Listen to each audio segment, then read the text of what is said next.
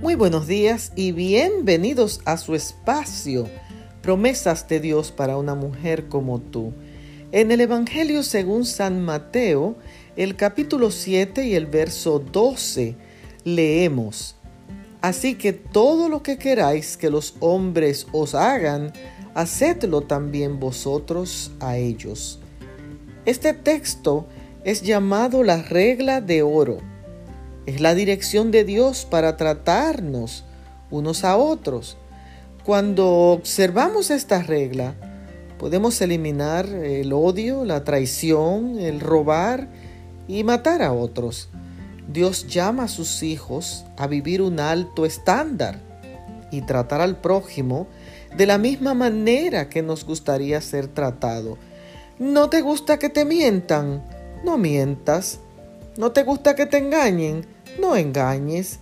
¿No te gusta que te roben? No robes. ¿No te gusta que te traicionen?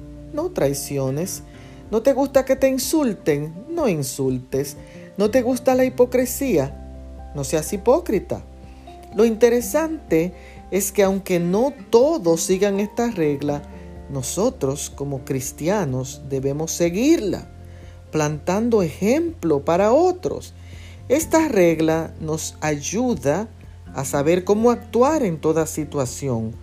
Así que cuando tratamos a otros de la misma manera en que queremos ser tratados, mostramos el amor de Cristo de una manera práctica que honra al Creador.